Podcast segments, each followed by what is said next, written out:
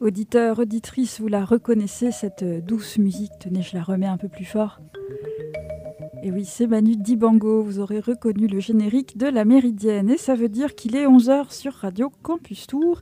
Et pour votre plus grand bonheur, une nouvelle émission en partenariat avec la MSH Centre-Val de Loire, la maison des sciences de l'homme. Et aujourd'hui, nous allons euh, recevoir François Fièvre. Bonjour François Fièvre. Bonjour.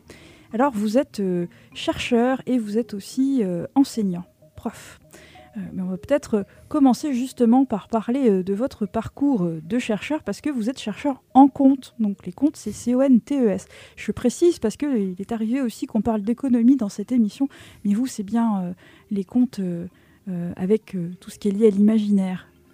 Oui, c'est tout à fait ça. Euh, d'abord, je voudrais vraiment vous remercier de m'avoir euh, invité dans votre émission. Euh, alors, je suis chercheur en compte, mais j'ai un parcours un petit peu particulier parce que, en fait, quand on imagine chercheur en compte, on se dit bon, bah, les comptes, bah, j'ai déjà étudié ça au collège.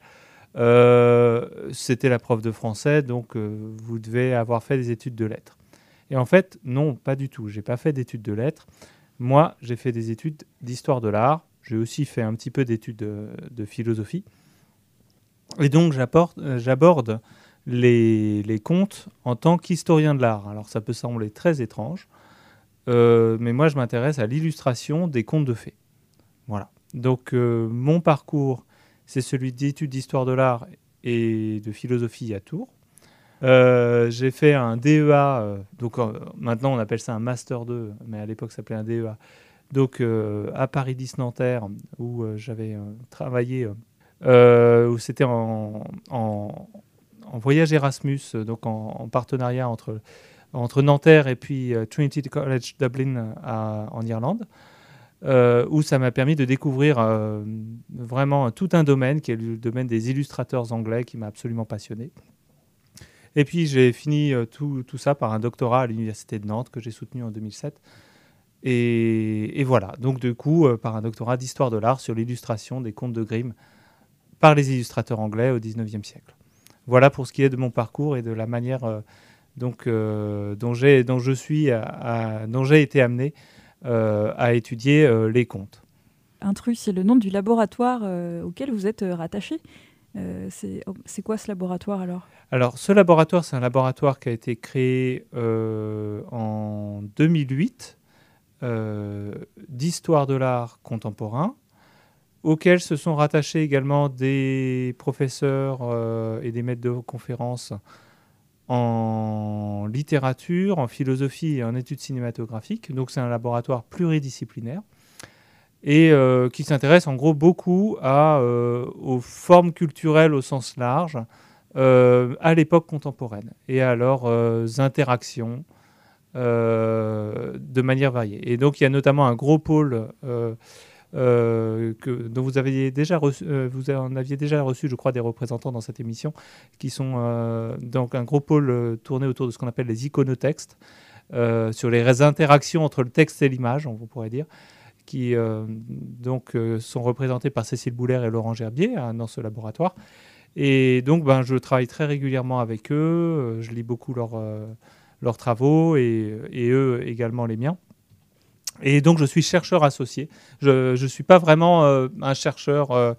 je ne suis pas maître de conférence, je ne suis pas professeur d'université, donc je ne suis pas vraiment un chercheur à part entière du laboratoire. Je suis une sorte de chercheur indépendant, mais qui est rattaché à ce laboratoire euh, ce qui me permet euh, notamment d'être invité dans votre émission. Voilà pour le, euh, pour le rapport avec Intrus. Voilà, donc, justement, peut-être que si vous voulez dire quelque chose sur le, cette idée d'iconotexte, est-ce que là, ces, illustrations de contes, est-ce qu'on peut dire que c'est des iconotextes? Alors, disons qu'il y, a plusieurs manières d'aborder le conte. si vous me permettez, je vais, peut-être essayer d'expliquer ça. euh, la première chose, ça serait peut-être d'essayer de le définir, de ce que c'est que le conte. Donc il y a une manière très simple de le définir, c'est que le conte, en fait, c'est le fait de raconter des histoires. Donc ça, c'est la, la, définition la plus basique possible. Quand on essaie de développer, on se rend compte qu'il y a euh, au moins deux manières de le considérer. On peut les raconter à l'oral et on peut les raconter à l'écrit. Et donc il y a deux grands champs académiques qui se sont intéressés à l'étude euh, du conte. Il y a l'anthropologie culturelle d'un côté, avec euh, des anthropologues qui s'intéressent. alors, anciennement, on appelait ça les études de folklore, mais de, en tout cas, historiquement, ça, s'appelait les études de folklore, mais maintenant, ceux qui s'y intéressent, ils ont des formations d'anthropologues. Euh, et qui s'intéressent donc euh, aux contes de tradition orale. Euh, donc soit dans les peuples qui n'ont pas d'écriture, soit dans les peuples qui ont, qui ont une écriture, mais qui continuent à raconter des histoires. Et à côté de ça, il y a une tradition d'études littéraires du conte écrit. qui s'intéresse à l'histoire de cette forme littéraire. Et donc moi, je suis d'une certaine manière d'aucune de ces deux écoles, puisque je m'intéresse à, euh, à, cette, euh, à, à, une dimension beaucoup plus historique, d'histoire culturelle, qui s'intéresse euh, très, très précisément à l'histoire donc des, interactions d'une part entre l'oral et l'écrit, et entre l'oral et l'écrit. Et moi, disons que j'ai essayé de rajouter une, une, dose supplémentaire de complexité, qui était celle des images. Alors, est-ce qu'on peut appeler ça les iconotextes dans certains cas, oui, et dans d'autres, non. C'est-à-dire il y a des fois où, euh, je rappelle quand même les définitions d'un iconotexte, c'est euh, normalement un iconotexte, c'est une unité indissociable de texte et d'image, comme peut l'être une bande dessinée, c'est-à-dire qu'on ne peut pas arriver à enlever euh, l'image, sinon le texte, on ne comprendrait rien, et très souvent dans les bandes dessinées, si on met que les images et pas le texte, eh bien, on ne comprend pas grand-chose non plus. Euh, ça va être la même chose dans l'album pour enfants, ça peut être la même chose dans d'autres types de productions culturelles.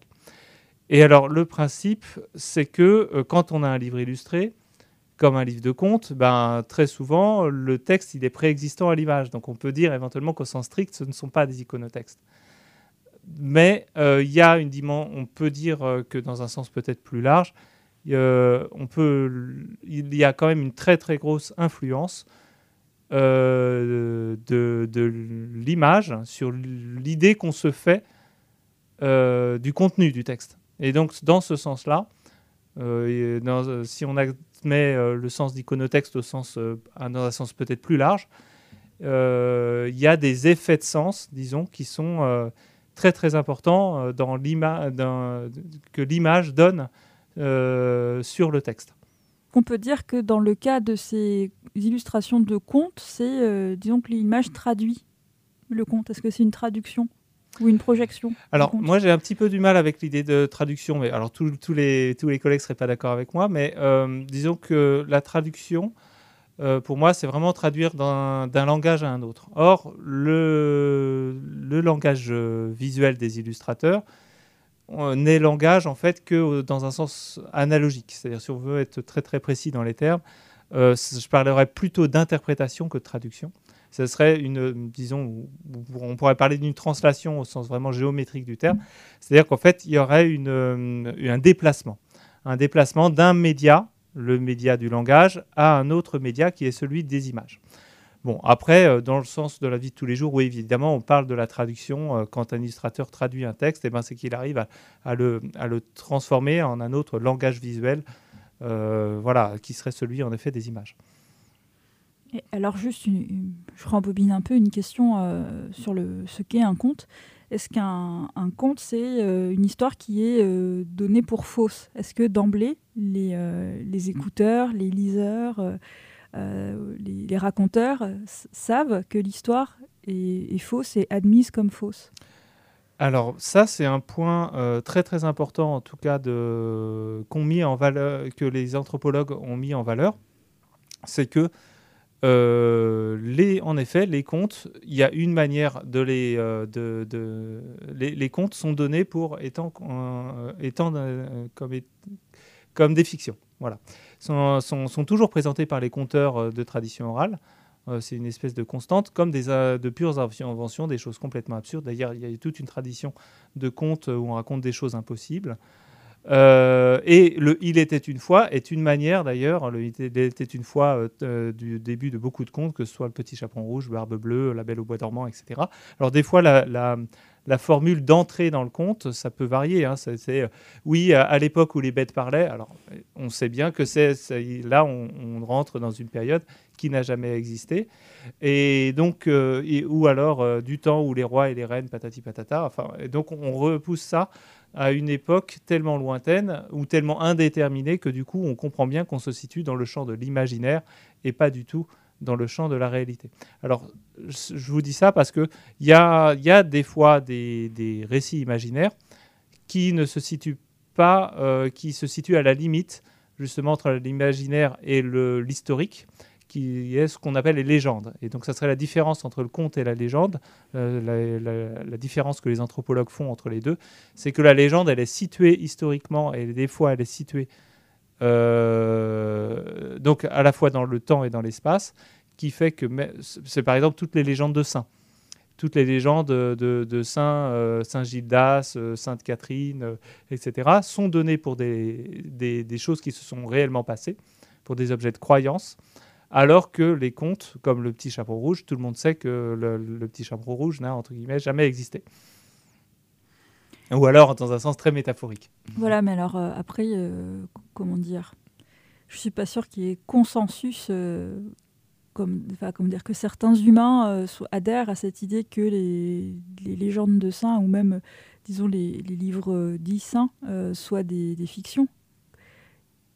Alors, euh, par rapport à la. Alors, pour ce qui est des légendes hagiographiques, euh, en tout cas, c'est la manière dont les, ont interprété les anthropologues. Après, on a le droit de croire en ce qu'on veut et de croire notamment éventuellement euh, au miracle, etc.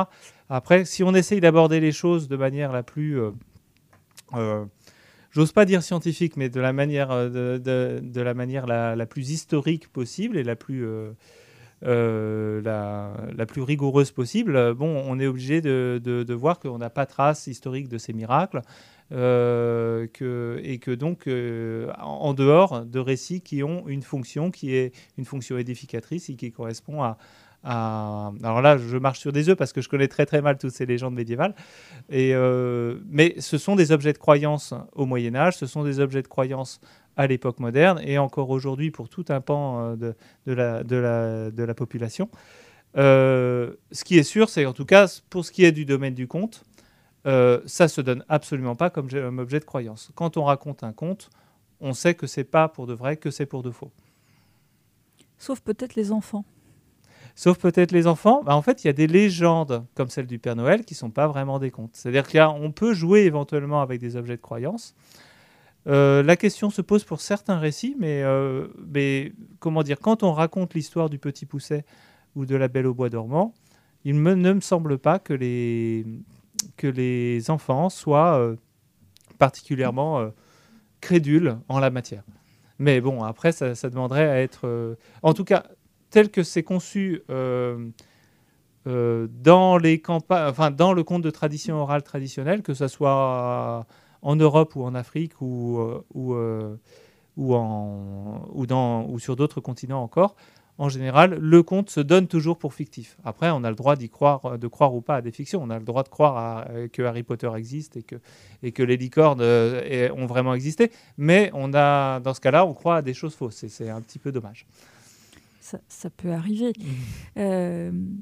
Et alors sur l'idée du, conte, donc on sait que c'est une fiction, c'est établi euh, que c'est une fiction, mais euh, est-ce que on, peut dire que le, par contre la forme n'est pas établie? Parce que euh, j'imagine que dans certaines traditions il y a disons un, canevas de conte, mais que selon le conteur il est agrémenté de diverses circonvolutions, de, de, choses ou autre chose qui est escamotée.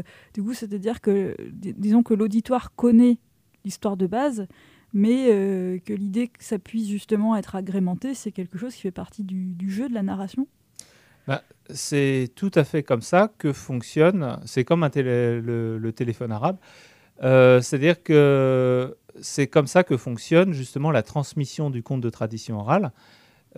qui consiste en effet à une longue transformation. C'est-à-dire qu'un conteur, il va avoir un conteur traditionnel et même un conteur d'aujourd'hui. C'est-à-dire quand vous allez voir un spectacle de conte, ça va jamais être exactement la même prestation. Euh, en fonction du public. Il va y avoir des petits détails qui vont être ajoutés ici, euh, qui, vont être, euh, qui vont être oubliés là, etc. En tout cas, bon, les, spectacles sont peut-être un petit peu plus bordés aujourd'hui parce qu'il faut payer un prix d'entrée, et donc voilà.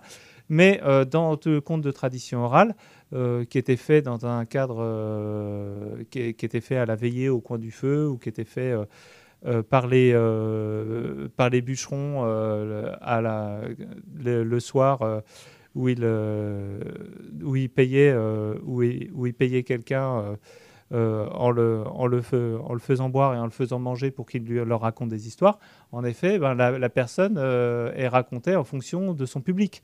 Et donc, évidemment, elle allait développer tel aspect, elle allait raconter telle histoire plutôt qu'une autre, etc. Ça dépendait vraiment de son répertoire, de sa manière d'aborder les choses. Et en fait, le conte, là, les conteurs d'aujourd'hui le disent, c'est un chemin. Et en fait, on est libre de prendre des raccourcis, on est libre éventuellement euh, de s'arrêter un petit peu plus à un endroit pour développer une description, etc. etc. Et donc, en effet, il y a des tas de, y a des tas de manières de, de, raconter une histoire. Il y en a autant qu'il y a de conteurs.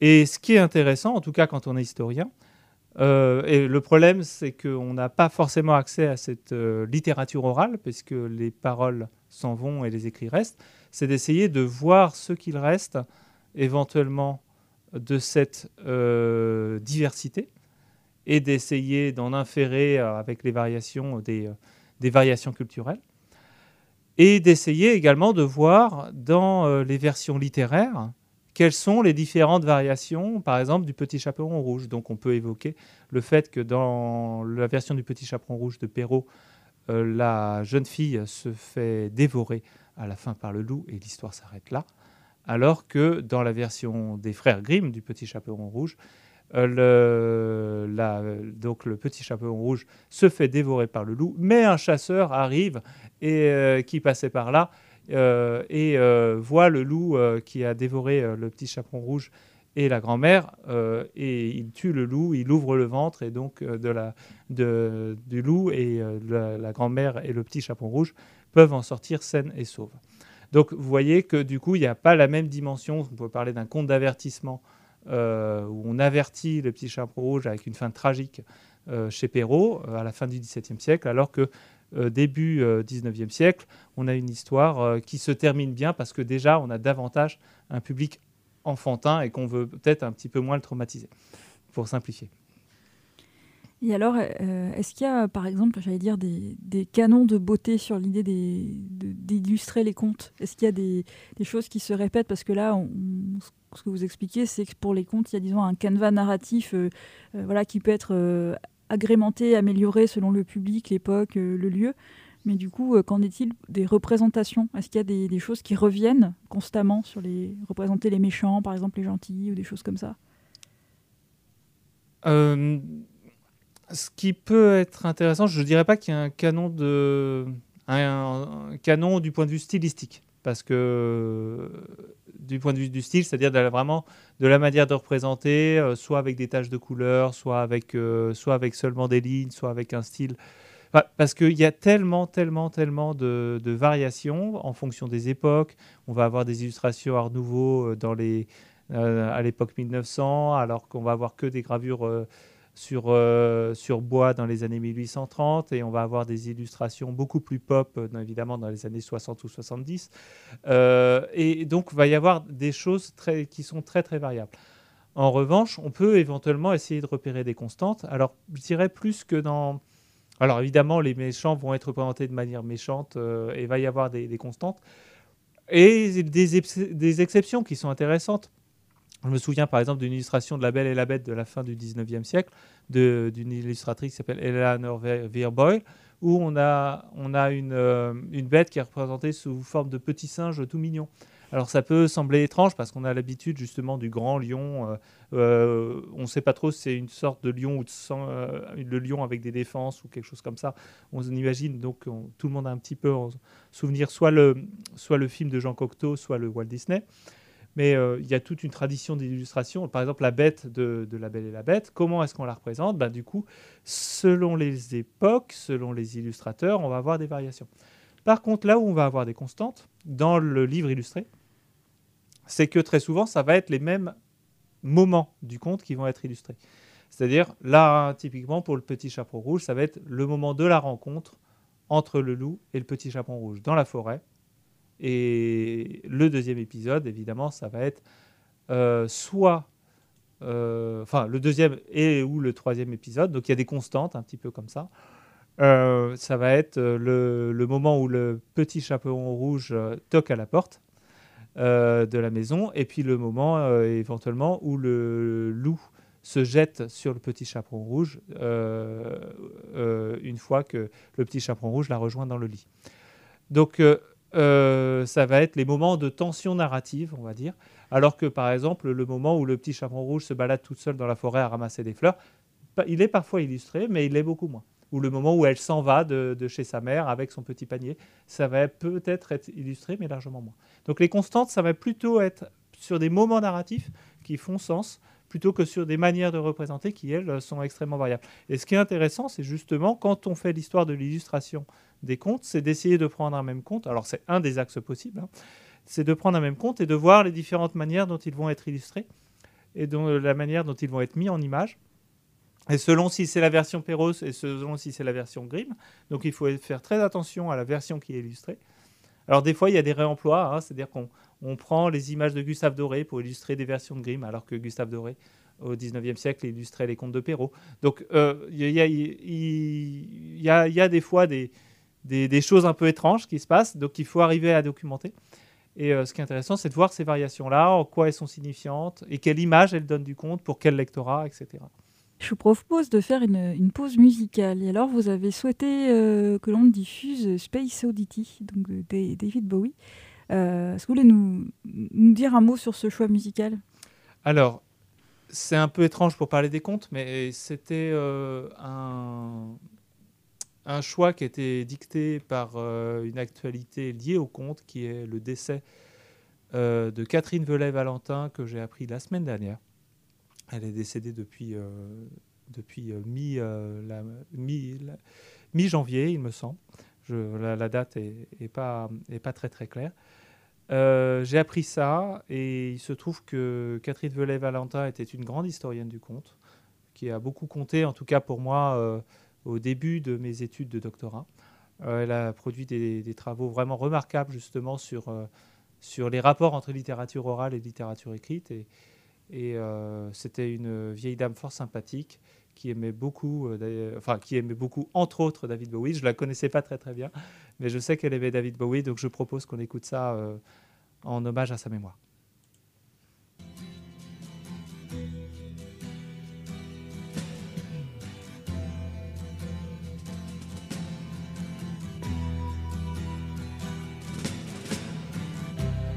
Ground control to Major Tom.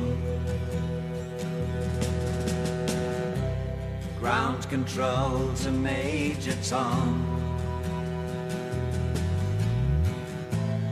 Take your protein pills and put your helmet on. Ten. Ground control Nine. to Major Tom. Eight. Seven. Six. Commencing countdown engines on. Three, two, check ignition, one. and may God's love be off. with you.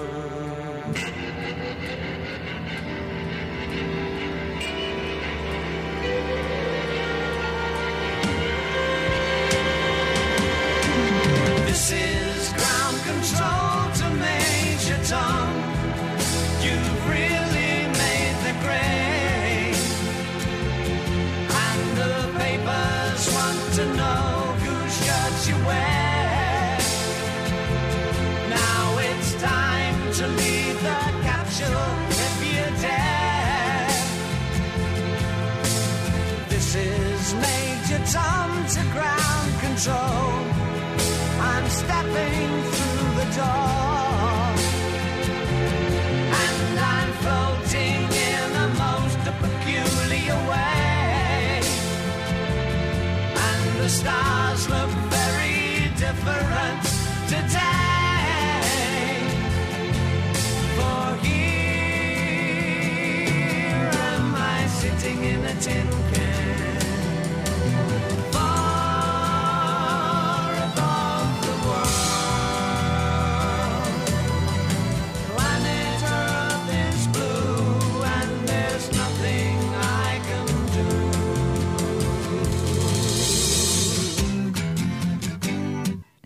David Bowie, avec mon excellent accent, sur Radio Campus Tour. Space Oddity, c'était le, le, choix de mon invité dans cette méridienne, François Fièvre, chercheur associé au laboratoire euh, Intrus. Alors, les bons comptes font les bons amis. Ah, voilà, je réussi à placer une, petite blague. Euh, et donc là, on va pouvoir euh, donner euh, un cas concret à nos auditeurs et à nos auditrices qui nous entendent parler de, de contes depuis déjà environ 30 minutes. Et vous avez souhaité justement nous parler du conte Barbe Bleue de Perrault. Alors, Barbe Bleue, donc c'est un conte qui est a priori assez connu. Et ce qui est intéressant, c'est que donc dans l'histoire culturelle, euh, bah, en fait, on en connaît, euh, on, connaît souvent, euh, donc évidemment peut-être la version d'origine, qui est celle, enfin en tout cas la version d'origine. Ce qui est intéressant dans le conte, c'est que justement, il n'y a pas de version d'origine. Mais en tout cas, il y a une version de départ. La version de départ, c'est la première version écrite connue qui va être celle de Charles Perrault, donc en 1697. Et ensuite, ça va donner lieu à tout un tas de réinterprétations, ce dont on parlait juste avant, c'est-à-dire que ça donne lieu à tout un tas de transformation, soit littéraire, soit pictural, soit cinématographique. Euh, au cinéma, euh, on peut penser euh, à des films comme La huitième femme de Barbe Bleue de Lubitsch. en littérature, de manière peut-être plus inattendue, mais si vous, si replongez un petit peu dans l'histoire, on peut penser à Jane Eyre de Charlotte Brontë, qui en fait reprend, est très très inspiré dans, son déroulement de, Barbe Bleue.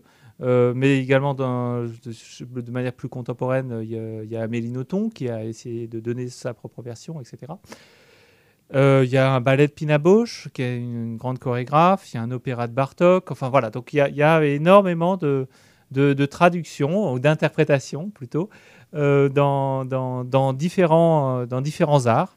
Et euh, moi, ce qui m'intéresse, c'est, euh, en, tant qu'historien de l'art, c'était euh, de l'interpréter dans des images fixes qui sont justement ces illustrations.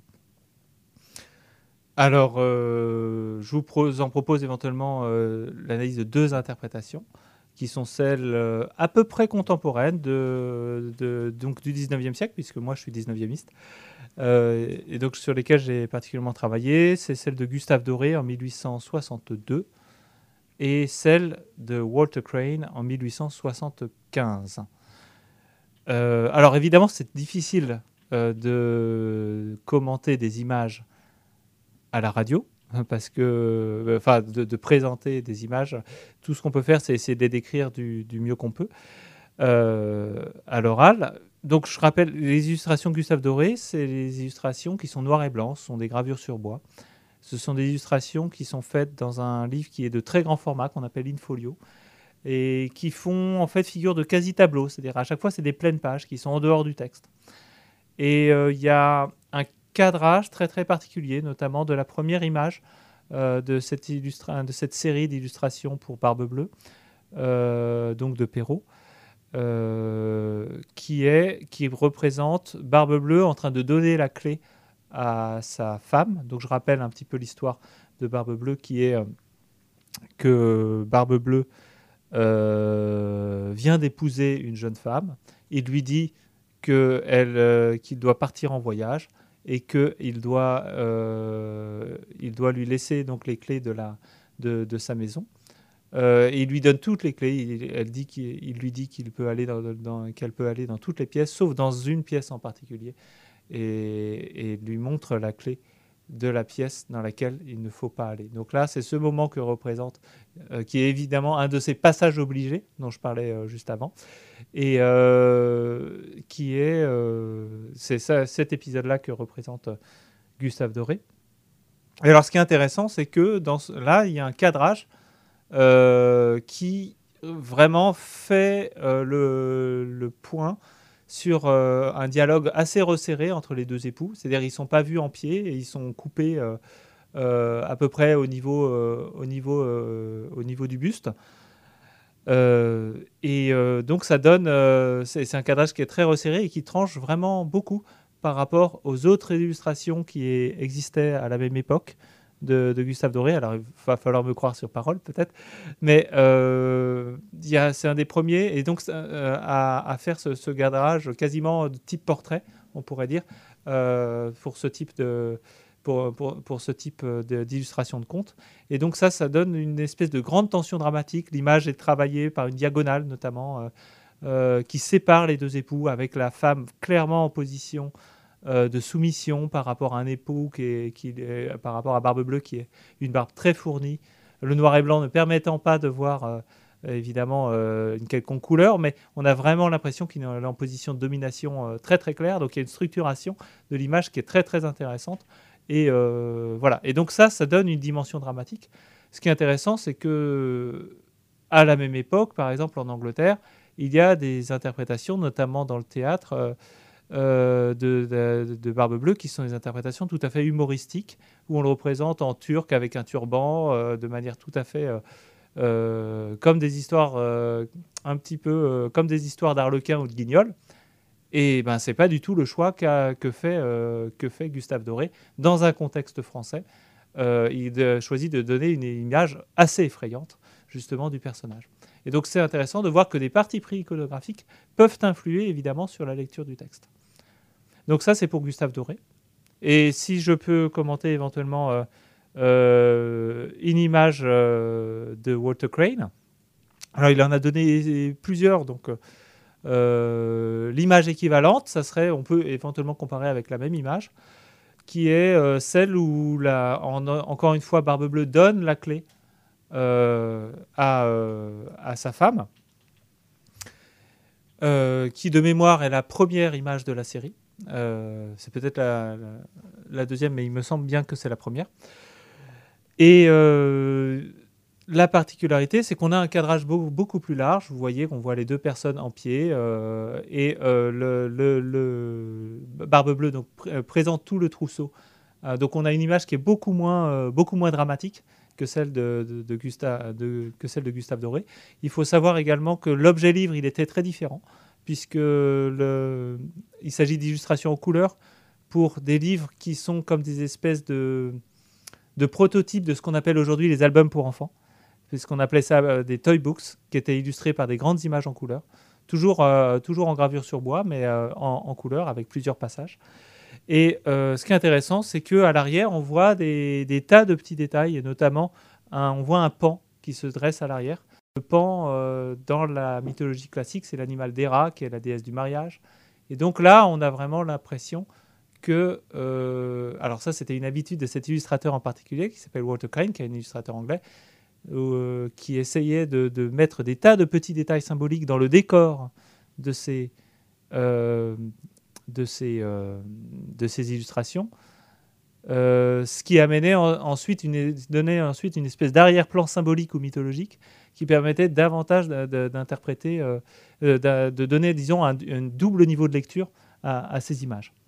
Et donc, le fait que ce soit un symbole matrimonial, le symbole de mariage, ça renvoie à la dimension de contrat, entre guillemets, euh, que, les, deux époux ont signé. Et ça renvoie également, alors un petit peu plus tard dans une autre illustration, au fait que le pan, c'est un animal, c'est l'animal des rats, mais c'est également l'héritage des yeux du géant Argos, qui été chargé par la déesse de surveiller euh, Io, euh, afin que Zeus ne vienne pas la voir. Euh, et donc, c'est aussi un symbole de la jalousie. Et donc, s'il y a une interprétation de, de Barbe Bleue comme un mari jaloux à travers ce symbole qui est mis à l'arrière de, du pan, qui fait référence donc à, cette, à cet arrière-plan mythologique.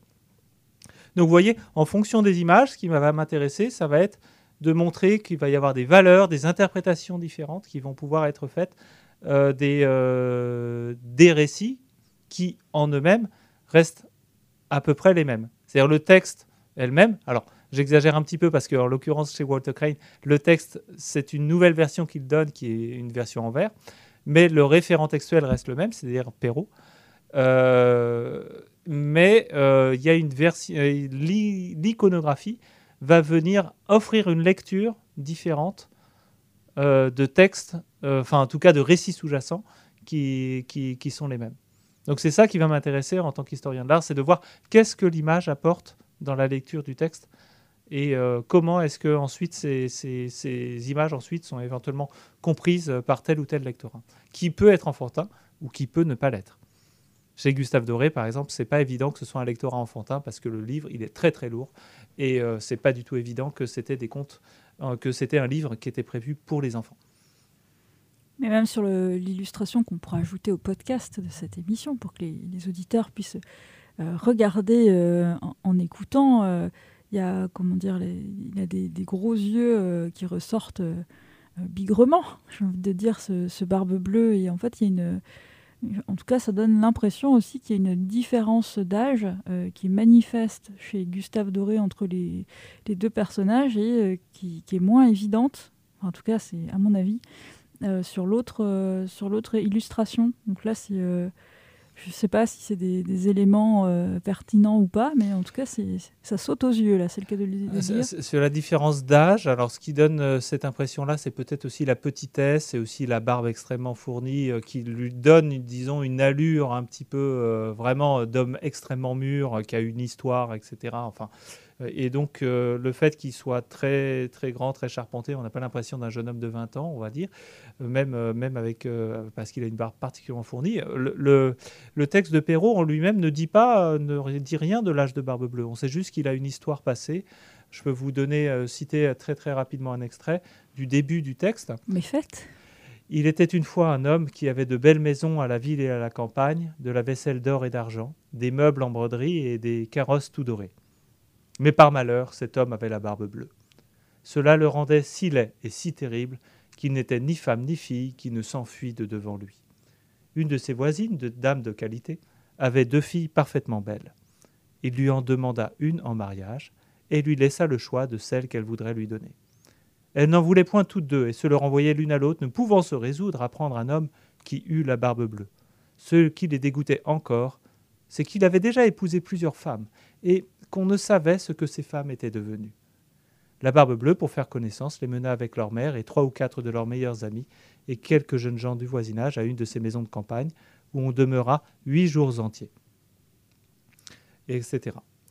Donc ce qui est intéressant avec ce tout début du texte de Perrault, c'est que vous voyez qu'on comprend que Barbe Bleue a une histoire qu'on ne connaît pas en détail, et qu'on va découvrir ultérieurement avec la découverte de, ce que recèle le, cabinet interdit. Euh, mais on ne sait rien de son âge, on ne sait rien de sa condition sociale. C'est-à-dire, on sait juste qu'il est très riche, mais on ne sait pas si c'est un aristocrate ou un roturier. Alors, la plupart des interprètes, euh, dans la majeure partie des cas, maintenant, on s'accorde à dire que c'est loin d'être un aristocrate. Euh, en tout cas Catherine Velay-Valentin, dont je venais de parler, mais également Jean-Marie Apostolides. Enfin, la plupart des, chercheurs qui ont travaillé sur ce conte de Perrault s'accordent à dire que c'est plutôt un roturier qu'un aristocrate, étant donné les, indices textuels qu'on peut avoir. Mais il y a énormément de trous, en fait, qui permettent d'une certaine manière à l'illustrateur d'en rajouter. Ce qui est intéressant, par exemple, dans l'illustration de Walter Crane, c'est que euh, ça évoque peut-être d'autres images, comme celle d'Henri VIII qui était un roi anglais très connu pour avoir massacré certaines de ses épouses. Donc ça fait référence chez Walter Crane à euh, un passé historique qui est propre à l'Angleterre. Et alors pour revenir à l'image de Gustave Doré, dont vous trouvez les, traits euh, les, yeux globuleux, moi ce que m'évoque ces yeux globuleux, c'est qu'on dirait vraiment qu'il va la dévorer des yeux. Et ça m'évoque vraiment l'image d'un ogre. Et quand on se rend compte, quand on la met en relation avec d'autres images, de la même série de, Gustave Doré, et notamment à l'image de l'ogre qui dévore euh, ses filles euh, dans l'histoire du Petit Pousset, on se rend compte qu'il y a égal, exactement la même, les mêmes yeux globuleux qui sont des yeux dévorateurs, on pourrait dire, des yeux un petit peu de Saturne dévorant ses enfants. Euh, et la différence d'âge y est peut-être pour quelque chose. On a vraiment l'impression, en tout cas, d'un personnage d'ogre dans cette personnage de Barbe Bleue. C'est quelqu'un. Alors que le texte de Perrault ne, va pas du tout dans ce sens-là. On, sait juste qu'il a abattu ses femmes. Euh, on n'a pas du tout euh, l'idée d'un quelconque cannibalisme. Mais on ne sait pas pourquoi est-ce qu'il les a battus, pourquoi est-ce qu'il en a conservé les corps. Donc après tout, est-ce que ce cabinet ne serait pas une chambre froide? Le texte ne le dit pas, mais ça ouvre à des tas d'interprétations contemporaines, évidemment, de Barbe Bleue comme le premier serial killer, etc. etc. Alors quand même, ça, rend curieux, puisque vous, disiez que les, les experts s'accordent pour dire que c'était un, roturier. Donc évidemment, moi je demande, mais pourquoi? Mais pourquoi? Alors, bah, pourquoi Il n'avait pas lu Bourdieu. Mais ils n'avaient pas lu. euh, enfin, en tout cas, c'est à l'époque, la- société était pas mal euh, structurée entre noblesse de robe et noblesse d'épée, c'est-à-dire la noblesse de sang. Euh, la noblesse d'épée qui avait gagné ses, galons d'aristocrate par, la guerre, et la noblesse de robe qui était une noblesse de négoce. Or, il se trouve que ce personnage-là, Barbe Bleue, se caractérise essentiellement par son argent. Il en regorge. Il en regorge véritablement. Il a la barbe bleue. Alors, il y a certaines interprétations qui vont jusqu'à interpréter ce, détail particulier comme disant il a la barbe bleue, parce qu'il n'a pas le sang bleu. Voilà. Bon, euh, sans aller jusqu'à interpréter ça, euh, ça comme ça, en a quand même au tout début du texte le fait qu'il était une fois un homme qui avait de belles maisons à la ville et à la campagne. Et puis, euh, à aucun moment du texte, il n'est dit que c'était un gentilhomme.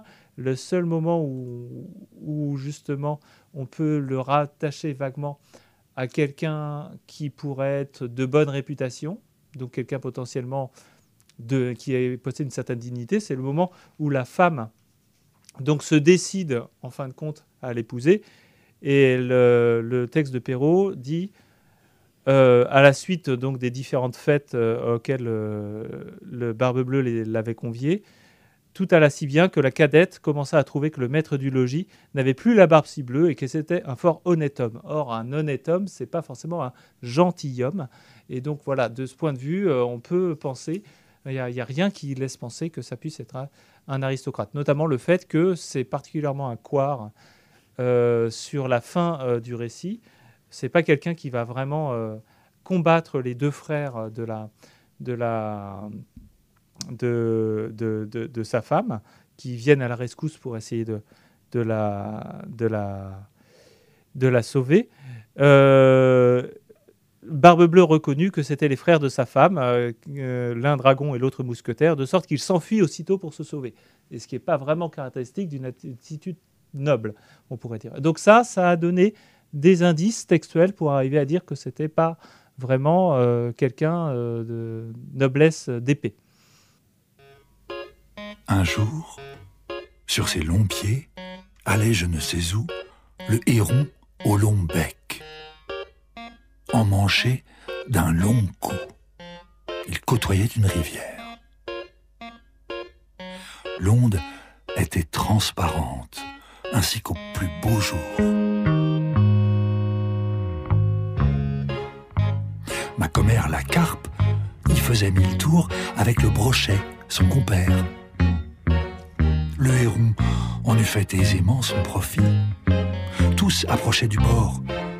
L'oiseau n'avait qu'à prendre, mais il crut mieux faire d'attendre qu'il eût un peu plus d'appétit. Il vivait de régime et mangeait à ses heures. Après quelques moments, l'appétit vint. L'oiseau, s'approchant du bord, vit sur l'eau des tanches qui sortaient du fond de ses demeures. Le mets ne lui plut pas. Il s'attendait à mieux et montrait un goût dédaigneux, comme le rat du bon Horace. Moi, des tanches, dit-il. Moi, héron, que je fasse une si pauvre chair, et pour qui me prend-on? La tanche rebutée, il trouva du goujon. Du goujon? C'est bien là le dîner d'un héron. J'ouvrirai pour si peu le bec. Oh Dieu ne plaise. Il l'ouvrit pour bien moins. Tout alla de façon qu'il ne vit plus aucun poisson. La faim le prit. Il fut tout heureux et tout aise de rencontrer un limaçon. Ne soyons pas si difficiles. Les plus accommodants, ce sont les plus habiles. On hasarde de perdre en voulant trop gagner. Gardez-vous de rien dédaigner, surtout quand vous avez à peu près votre compte. On vient d'écouter euh, cette fable Le Héron, fable de La Fontaine, mise ici en voix et euh, en musique par le, Sacre du Tympan. C'est une transition euh, toute trouvée pour parler de votre livre, François donc dont le titre original était Le Feu, l'ombre et la fable. Ouvrage qui est sorti le 18 janvier, si je ne m'abuse, aux presses universitaires de Rennes. voilà, donc qui s'appelle finalement Le conte et la silhouette. Ça devait s'appeler Le feu, l'ombre, la fable, parce que d'une part c'était joli, il y avait des allitérations, tout ça. Et c'était vraiment la fable dans le sens de l'idée de fabuler. C'était l'idée d'essayer de comprendre qu'est-ce qui se passe quand on raconte des histoires au coin du feu. Et donc quand on développe ça, je me suis dit, ben oui, mais quand on raconte des histoires au coin du feu, dans un contexte justement de conte traditionnel, de tradition orale, tel que ça a vraiment existé ou tel qu'on peut l'imaginer, nous, de notre point de vue d'humain du 21e siècle, euh, qui n'avons plus accès à cette culture populaire, et donc on l'imagine plutôt, plutôt qu'on ne l'expérimente, eh ben, on imagine qu'il a pu y avoir euh, un feu, donc avec une luminosité particulière, avec des ombres qui se sont détachées.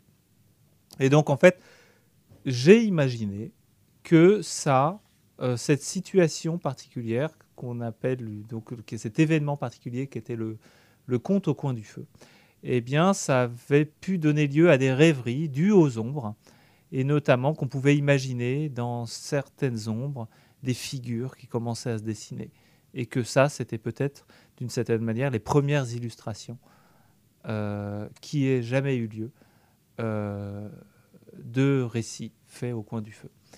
Et donc j'ai voulu tracer une sorte de...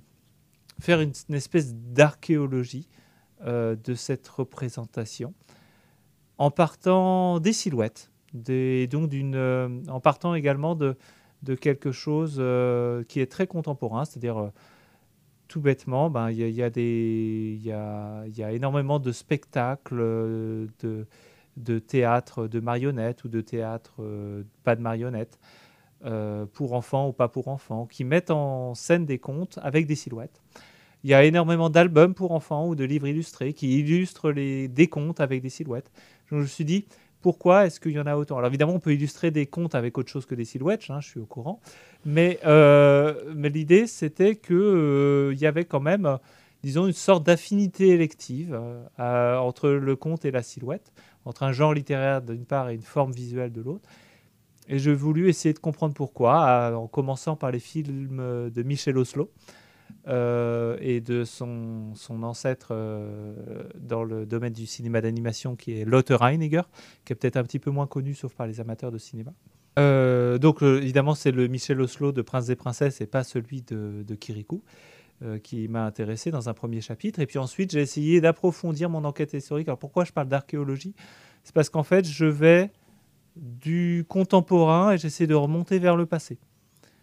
C'est assez étrange. D'habitude, en général, on fonctionne de manière chronologique, mais je m'en explique dans mon introduction. C'est parce qu'en fait, j'ai l'impression qu'en fait, c'est plus un regard contemporain qu'on pose sur le passé plutôt que l'histoire de quelque chose qui se serait vraiment passé que j'ai essayé de retracer en fait euh, dans ce livre-là. C'est plus un essai sur l'histoire de nos représentations à nous, plutôt que l'histoire des choses telles qu'elles se sont vraiment passées. Je ne sais pas si je suis clair. Mais c'est vraiment l'idée de, donc du coup d'aller du, maintenant vers le jadis, en tout cas. Et donc d'aller du cinéma d'aujourd'hui jusqu'aux grottes du paléolithique, pour, euh, pour schématiser.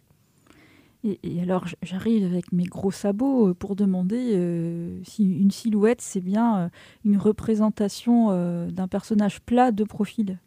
C'est exactement ça. Incroyable. C'est une représentation d'un personnage plat de profil, souvent noir, mais pas nécessairement. souvent en noir, qui est dû dans le théâtre d'ombre et dans le cinéma de silhouette au fait que ce sont des figures éclairées, des, marionnettes en fait, qui sont articulées et qui sont éclairées à contre-jour. Donc on a uniquement euh, ce qu'on appelle l'ombre propre qui est photographié par la caméra et non pas l'ombre portée. Euh, et euh, donc ça, c'est dans la tradition du théâtre d'ombre et du, film de silhouette. en tout cas du film de silhouette tel qu'il a été pratiqué à l'époque de Lothar Heiniger et des premiers films de Michel Oslo. Maintenant, tout est fait de manière numérique en, imitant ces formes traditionnelles. Mais le théâtre d'ombre a une longue histoire qui remonte, qui remonte donc justement au théâtre d'ombre dite chinoise ou indienne ou javanaise euh, et qui existait euh, au moins à l'époque moderne et euh, qui a été importé ensuite en, France et en Europe, enfin en Europe à partir du XVIIIe siècle, et qui a donné énormément de formes théâtrales, notamment de théâtre populaire, et notamment le théâtre du chat noir à la fin du XIXe siècle, alors qui n'était plus un théâtre populaire, enfin qui était un théâtre entre l'avant-garde et le théâtre populaire, on pourrait dire, qui était un théâtre bohème euh, à la fin du 19e siècle euh, à Paris, euh, et qui était, aussi, qui était aussi une forme théâtrale à part entière. Et tout ça, c'est un petit peu les ancêtres du cinéma d'animation d'aujourd'hui, d'une part.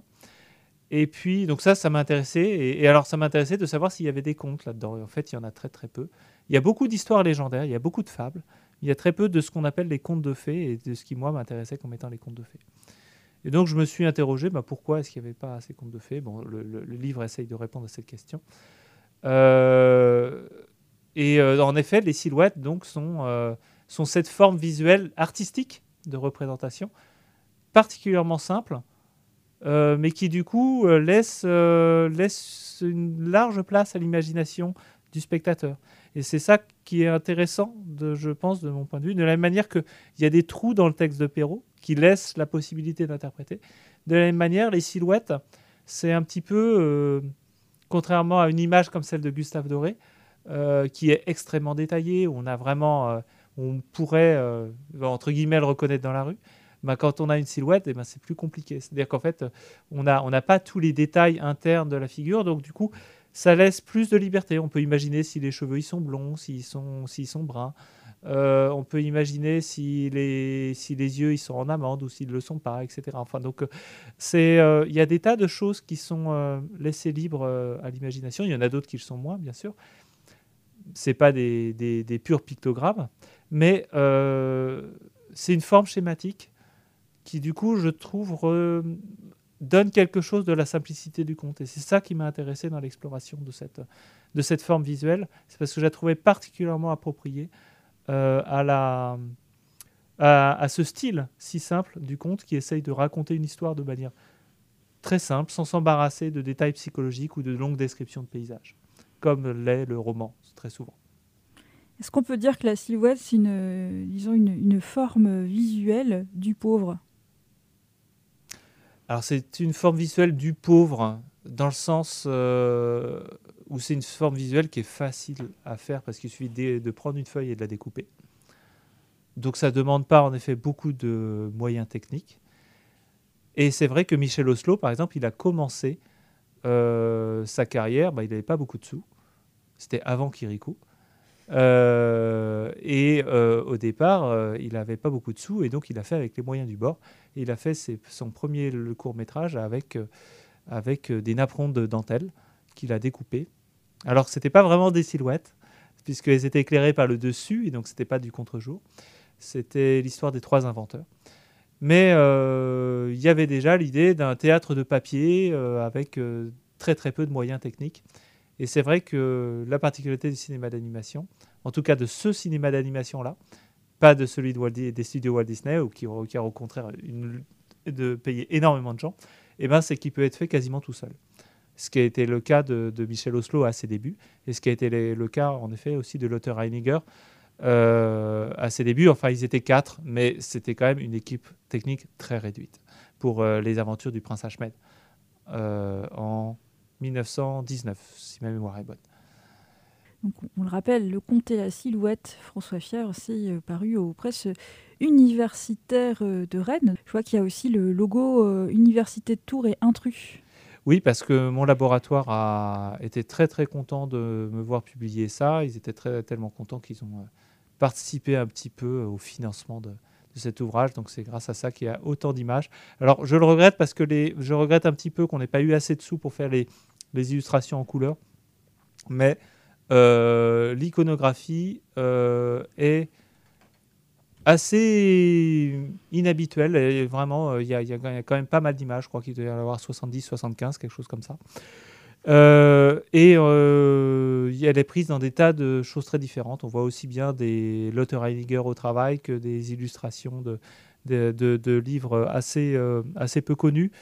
Euh, là, on est loin des grands illustrateurs d'une certaine manière. Alors, tout est fait quand même par le prisme d'un grand illustrateur euh, que j'affectionne particulièrement, qui est Arthur Rackham, qui est un petit peu le fil directeur euh, de, cet ouvrage et qui donne sa couverture au livre.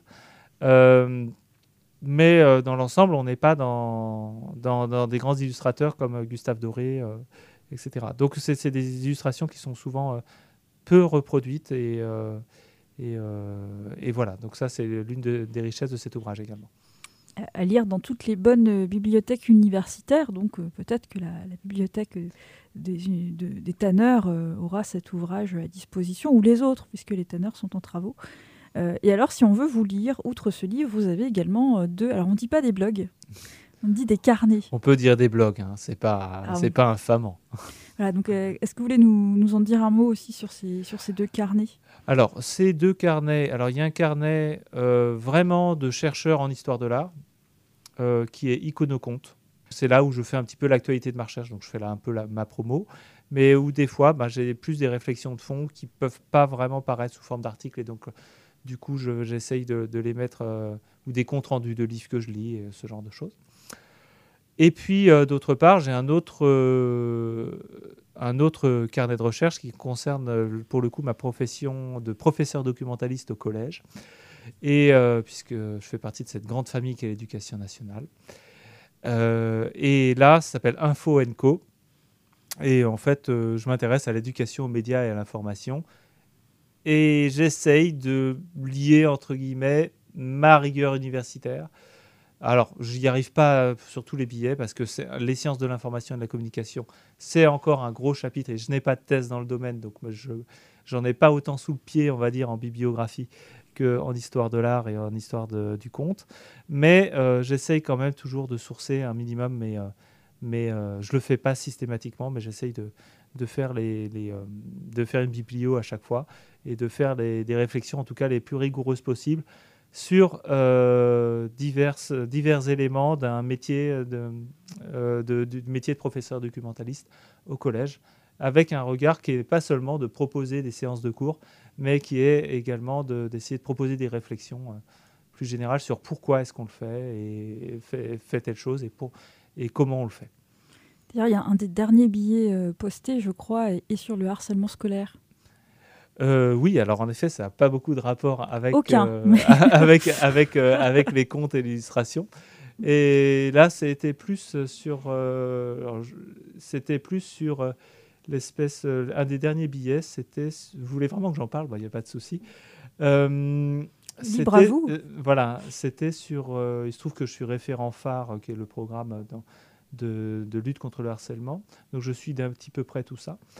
Euh, donc dans, mon collège. Et il se trouve qu'on a eu euh, des protocoles qui sont contradictoires entre ce que nous a dit le ministère et la formation que le ministère nous a demandé de suivre. C'est-à-dire que la formation nous a dit de procéder d'une certaine manière, avec euh, de manière très bienveillante, sans, sans remettre en cause nécessairement les harceleurs, etc.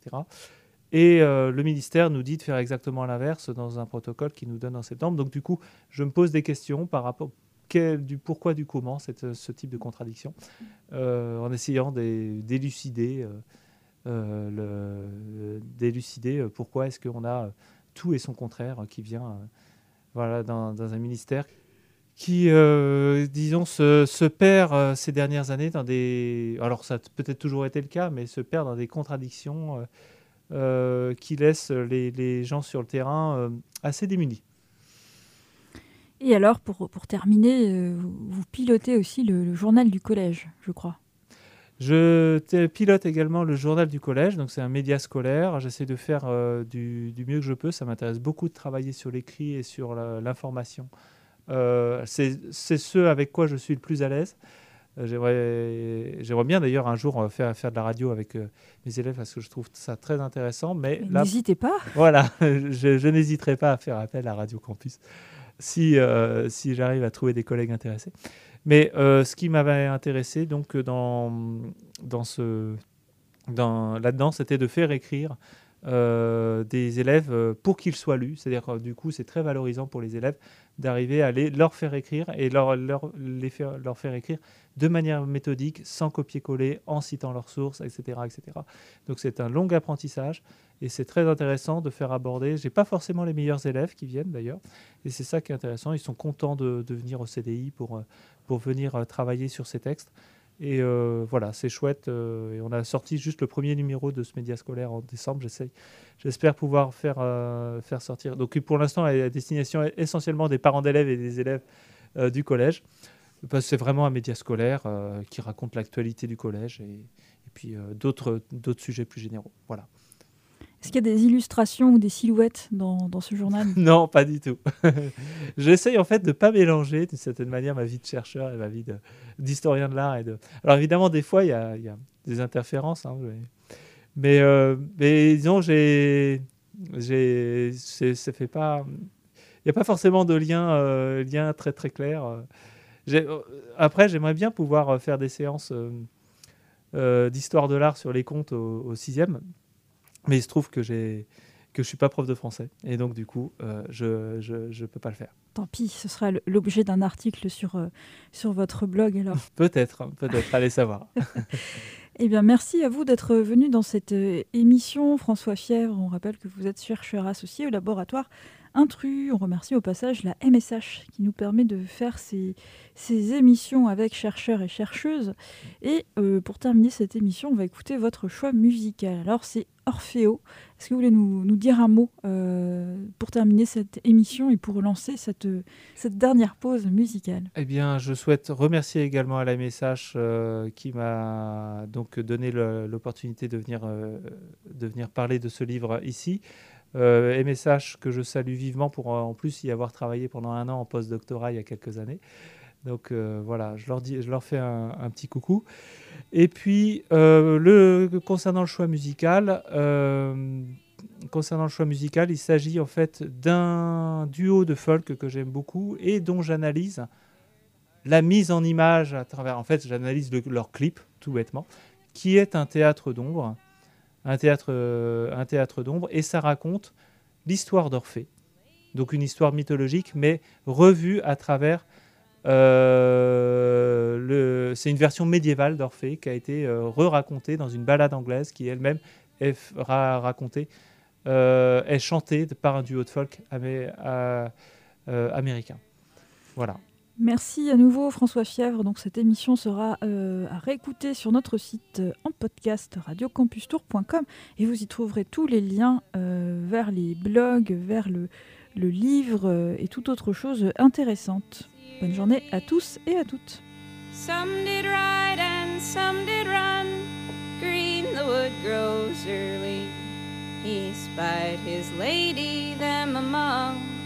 Where the heart runs yearly. And after them the king has gone. Green the wood grows early. But when he came, 'twas a grey stone, where the heart runs yearly. Then he sat him down full woe.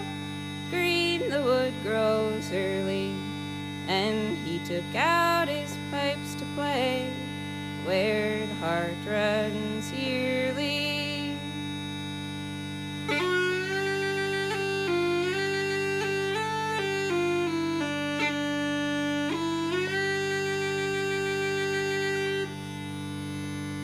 The king did enter in the hall, green the wood grows early, and there he stood among them all, where the heart runs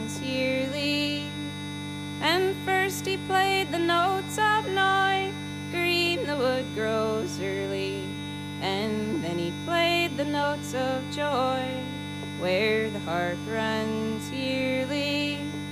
And then he played a merry reel, green the wood grows early that might have made a sick heart heal, where the heart runs yearly.